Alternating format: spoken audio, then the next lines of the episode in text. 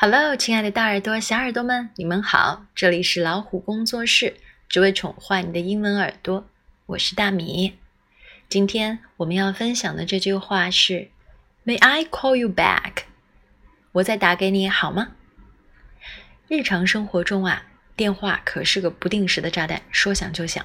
开会中或重要的事情正在进行，接电话多少会有点影响，所以你可以选择快速告知对方。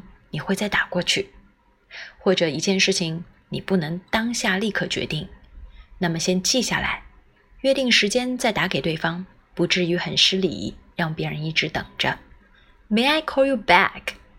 好，我们来看一下发音，M A Y May，这里有个双元音，A Y 的发音是 A，先发 a，再发 a，a，口型由大到小。接下来是。I 双元音 I，C A double L call call 表示打电话。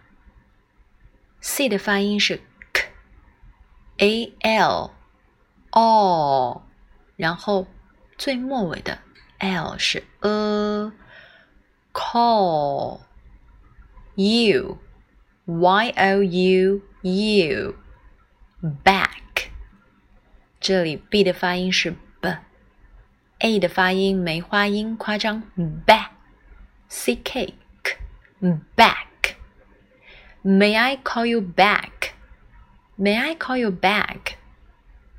May I 这样请求的句式是很常见的，不会显得很直接或者忽视了礼节，大家可以多多使用。今天我们学习的就是 May I call you back?